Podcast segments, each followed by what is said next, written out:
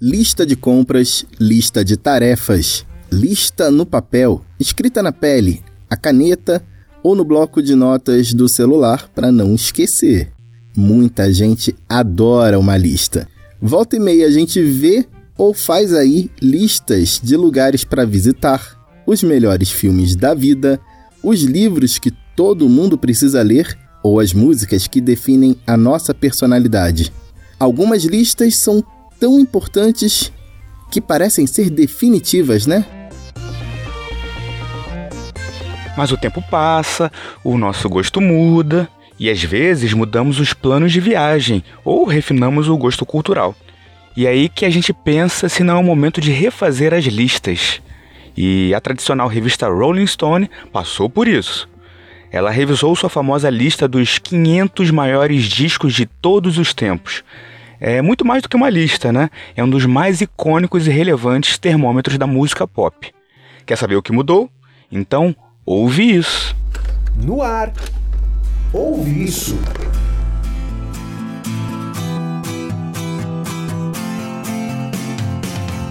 Oi, pessoal, seja bem-vinda, seja bem-vindo. Este é o Ouve Isso, o meu, o seu, o nosso podcast de cultura pop. Eu sou o Rodrigo Bap e quem está junto com a gente é o Victor Ribe. E aí, Vic, tudo bem? Fala, Bap. E aí, pessoal, tudo tranquilo? Gente, nós estamos no Instagram e no Twitter, nas duas redes somos podcast Ouve Isso. Lá você pode sugerir temas, tirar dúvidas, mandar seu recado e ainda encontra material extra sobre os episódios. Fazer listas nos deixa mais confortáveis em relação ao conteúdo que estamos consumindo, principalmente se ela for numerada e organizada em ordem crescente. Esse fenômeno, aliás, é explicado pela psicologia, chamado de esquemata, que é o mapa mental que fazemos para organizar as informações de forma mais simples. Também gostamos de adivinhar o conteúdo da lista e ver se bate com o nosso gosto, e criticar quando não concordamos. Nos últimos anos, aliás, é cada vez mais comum ver listas em sites de notícias e entretenimento, como BuzzFeed, que faz lista de tudo, como 70 desenhos que farão você ter orgulho de ser uma criança dos anos 90, ou 37 filmes tão inteligentes que farão você pensar. Bom, quem nunca clicou em um link como os 10 melhores desenhos dos anos 90 só para ver se aquele seu desenho preferido, Capitão Planeta, faz parte da lista? Gostamos dessas listas porque elas ajudam a nos sentir parte de algo e gostamos de tentar adivinhar o que tem dentro da lista. E essas publicações acabam servindo de referência para conhecer novos lugares, filmes e sons. E o tema de hoje, como falamos, é sobre a atualização da lista de 500 maiores discos da revista Rolling Stone. A publicação refez a lista dos mais importantes álbuns da história da música popular. É claro que com uma visão anglo-saxã, né, do ponto de vista deles, mas que sem dúvida reverbera muito por aqui. Eles justificam a mudança dizendo que a nossa lista com os 500 maiores discos de todos os tempos foi originalmente publicada em 2003, mas nenhuma lista é definitiva, então decidimos recriá-la do zero. O ranking deu espaço a novos artistas e teve mudanças na parte mais alta, incluindo a primeira colocação. A listagem chegou a sofrer atualizações em 2012, mas foi completamente refeita agora em 2020. Pessoas da indústria, incluindo produtores, artistas e jornalistas, votaram na nova lista.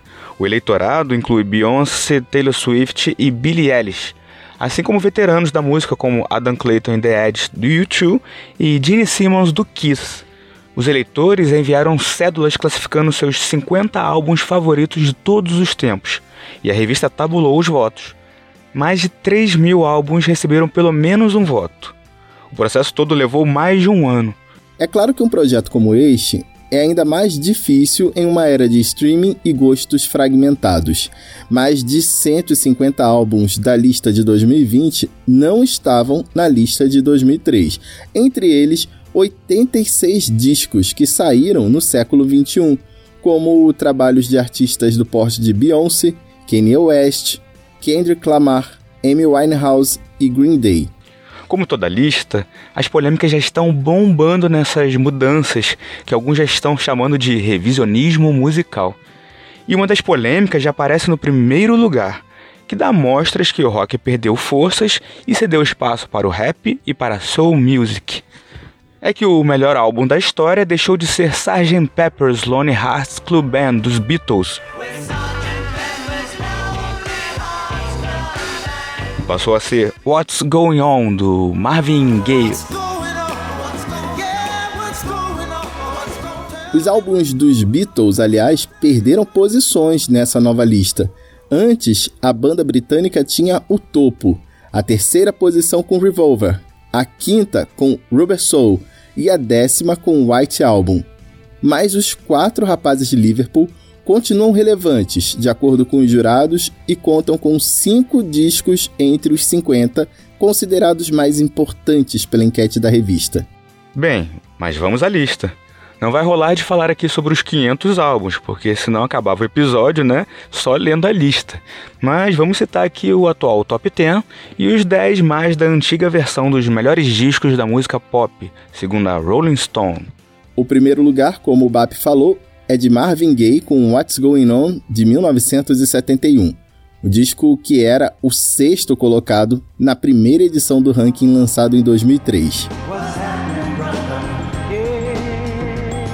Referência na Soul Music, Marvin Gaye arrebatou corações e mentes com seu 11º disco, que apontava para novas direções no gênero e se tornou um marco da música pop. Ele conseguiu unir o som romântico com letras mais políticas e sensuais e incorporou elementos de jazz, música erudita e funk. O álbum é narrado pelo ponto de vista de um veterano da Guerra do Vietnã, que retornava ao seu país após ter lutado e encontrado nada além de injustiça, sofrimento e ódio.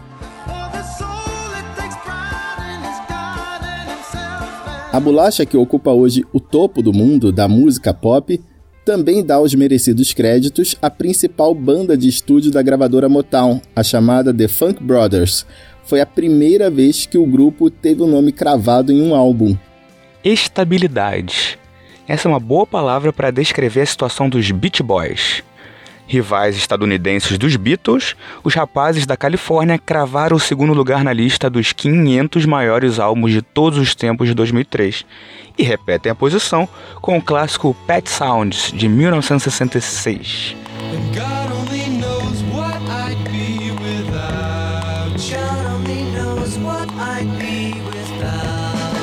Capitaneados pelo genial Brian Wilson, os Beach Boys deixaram de ser uma versão ensolarada com pinta de surfista dos Beatles e se consagraram definitivamente com Pet Sounds.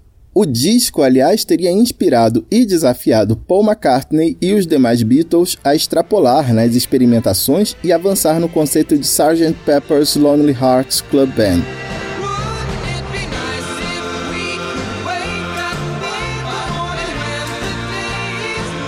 Beach Boys com Pet Sounds no segundo lugar mostram que tá enganado quem disse que serviço é ruim.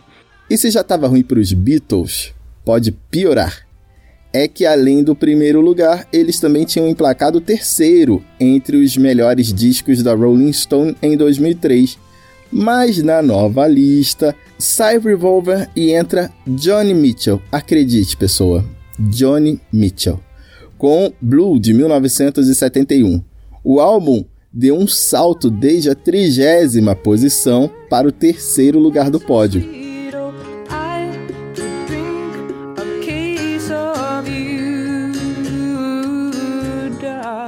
Com Blue, a cantora e compositora canadense transformou melancolia em poesia. O álbum começou a ser produzido após o rompimento amoroso de Johnny com o também músico e então namorado Graham Nash e foi apontado por críticos como o melhor álbum sobre relacionamentos de sempre.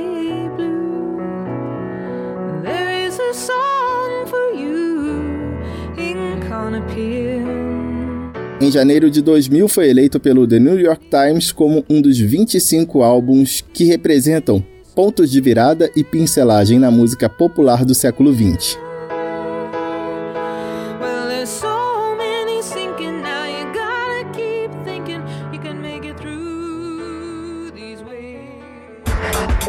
Isso. Como medalhista olímpico Ademar Ferreira da Silva, bicampeão no salto triplo, Steve Wonder deu um salto ainda maior que Johnny Mitchell e saiu da 57ª posição com Songs in the Key of Life para o quarto lugar. O disco de 1976 nem era o álbum mais bem colocado de Steve Wonder na lista de 2003.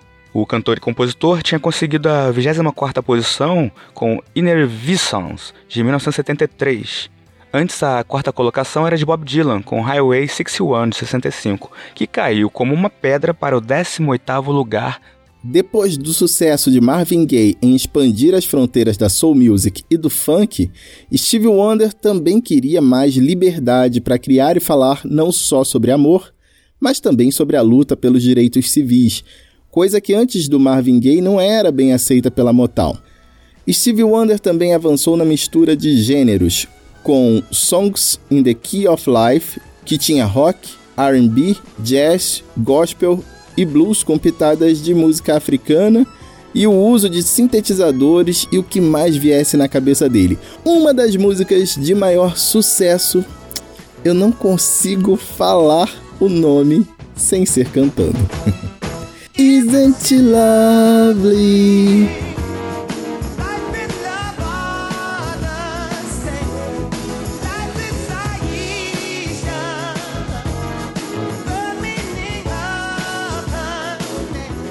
Elton John disse uma vez, abre aspas, Onde quer que eu vá no mundo, eu sempre levarei uma cópia de Songs in the Key of Life. Fecha aspas. Convenhamos que o quarto lugar cai muito bem para Stevie Wonder e é bem mais justo para esse descasso do que a 57ª colocação. E se os fãs dos Beatles estão chateados com a lista até agora, não há motivo para desespero. Eles desbancaram alguém e cravaram a quinta colocação com Abbey Road de 69, que antes aparecia em 14 lugar. Só que eles desbancaram eles mesmos. é que na lista dos 500 maiores discos de todos os tempos de 2003, a posição número 5 também era de John Paul, George e Ringo. Mas em vez de Abbey Road, o disco que fechava o top 5 era Rubber Soul de 1965. É inegável que Abbey Road é um grande disco e merece estar na lista de grandes álbuns de todos os tempos. Mas será que é o melhor dos Beatles? O tabloide britânico Express fez uma enquete para saber qual era o melhor álbum dos Beatles de todos os tempos, na opinião do público inglês. E quem levou foi Revolver de 1966. O disco é o preferido de 18% dos votantes. E mesmo entre os quatro integrantes dos Beatles, houve divergências sobre o melhor disco. O preferido de John Lennon era The White Album.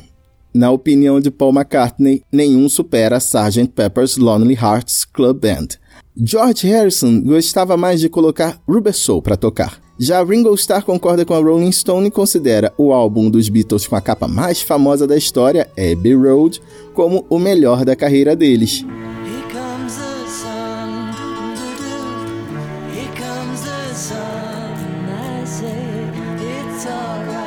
Como contamos no episódio 18, Valorize a Vida, o segundo álbum do Nirvana, com o primeiro single Smells Like Teen Spirit, desbancou Michael Jackson do topo da parada de álbuns da Billboard e garantiu espaço para o som de Seattle e para muitas bandas underground no mainstream.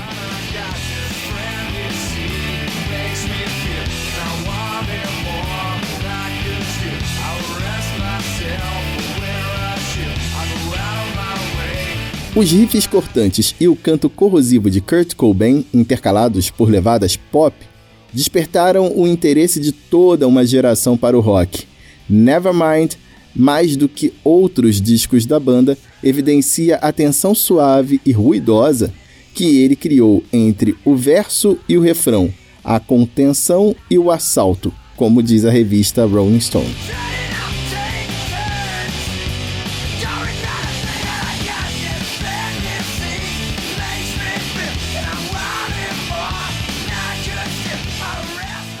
Nevermind saiu da 17ª posição para ocupar a sexta, que antes era de What's Going On de Marvin Gaye. Outra banda que subiu bem no ranking foi o Fleetwood Mac, com Rumors, de 1977.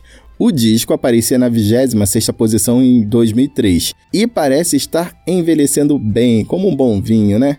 Agora, na sétima posição da lista de melhores discos da Rolling Stone, Rumors empurrou Exile on Main Street dos Rolling Stones, de Mick Jagger e Keith Richards para o 14º lugar na listinha. Com o disco, o Flatwood Mac é, repetiu em parte a fórmula que parece ter dado certo com a terceira colocada da lista.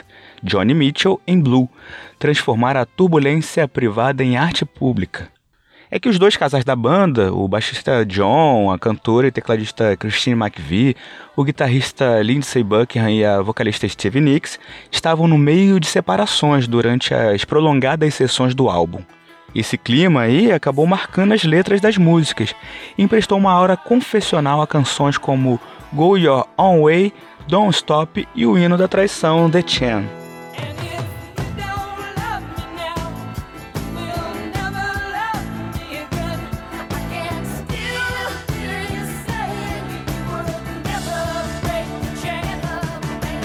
As músicas do disco sobre as tretas entre os integrantes dominaram as rádios nos anos 70 e colocaram o grupo no alto das paradas. Além de sétimo melhor álbum da história, segundo a Rolling Stone, Rumors também é o sétimo álbum de estúdio mais vendido de todos os tempos.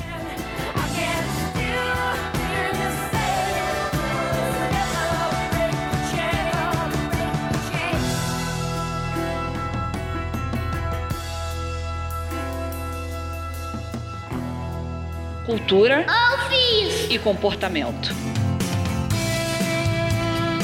Da posição 76 para o oitavo lugar. Nada mal, hein? Foi o que conseguiu Prince com a banda The Revolution. Em confronto com London Calling, da banda The Clash, melhor para Purple Rain, de 1984, que assumiu um lugarzinho entre os 10 mais. Já London Calling está agora na 16ª colocação.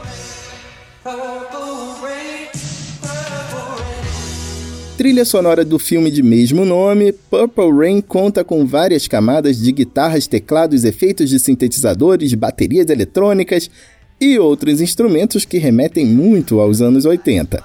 Traz elementos de som da região de Minneapolis, nos Estados Unidos, do funk, do RB e do rock. Ouve isso!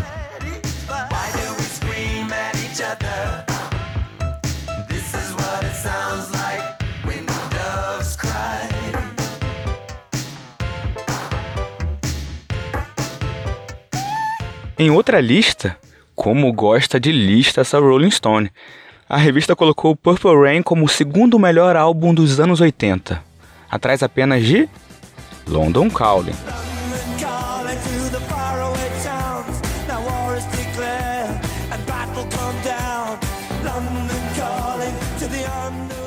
Mas voltando à listinha divulgada agora em setembro, antes da quarta posição, Bob Dylan foi rebaixado para a nona, mas convenhamos que estar com o disco entre os 500 de todos os tempos já é o máximo, né? Imagina entre os 10. Bem, o álbum que arrebanhou votos para o Bardo foi Blood on the Tracks, de 1975. E parece que separações, dores de cotovelo e conflitos amorosos rendem bons discos mesmo, hein, Vic? Assim como Johnny Mitchell e Flatwood Mac, Bob Dylan escreveu as canções de Blood on the Tracks em meio ao colapso de seu casamento com Sarah. O filho e também músico Jacob Dylan contou certa vez que as letras do álbum são basicamente, abre aspas, meus pais conversando, fecha aspas. O casal se divorciou em junho de 1977.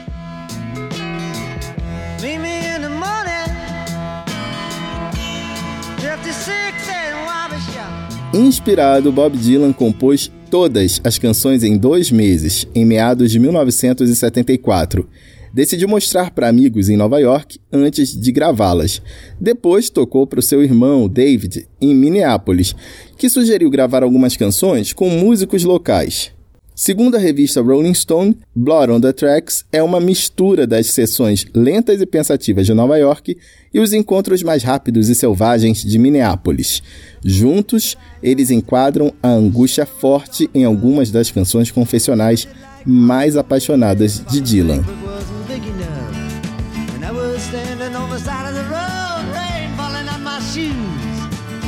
Heading for the East Coast, getting through. Tangled up in blue. Único álbum de estreia entre os 10 primeiros da lista dos 500 maiores álbuns de todos os tempos, The Miseducation of Lauryn Hill, de Lauryn Hill, é também o melhor colocado entre os discos feitos por mulheres negras e saltou da posição 312 para fechar o top 10 com muita classe. Lançado em 1998, The Miseducation of Lauryn Hill, da ex-vocalista do Fugees, conta com elementos de rap, soul e R&B. A bolacha foi gravada do fim de 1997 até junho de 98 em Kingston, na Jamaica, e dá para ouvir ecos de reggae do grupo jamaicano New York nesse compilado de boas canções da cantora e compositora, que gosta de ser chamada de Miss Lauryn Hill.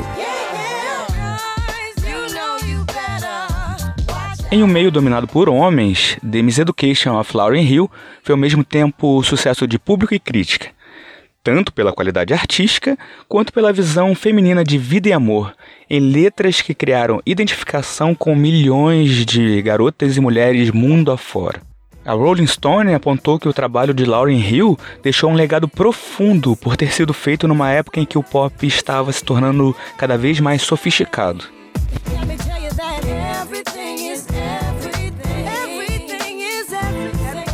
A revisão da revista Rolling Stone também permitiu fazer justiça com alguns álbuns lançados nos anos 2000 e 2010 que ficaram de fora da lista de melhores de todos os tempos, como o hoje clássico Back to Black, da Amy Winehouse. Vale destacar que entraram na lista álbuns de artistas como Beyoncé, Adele, Rihanna, Billie Eilish, Lady Gaga e Kendrick Lamar.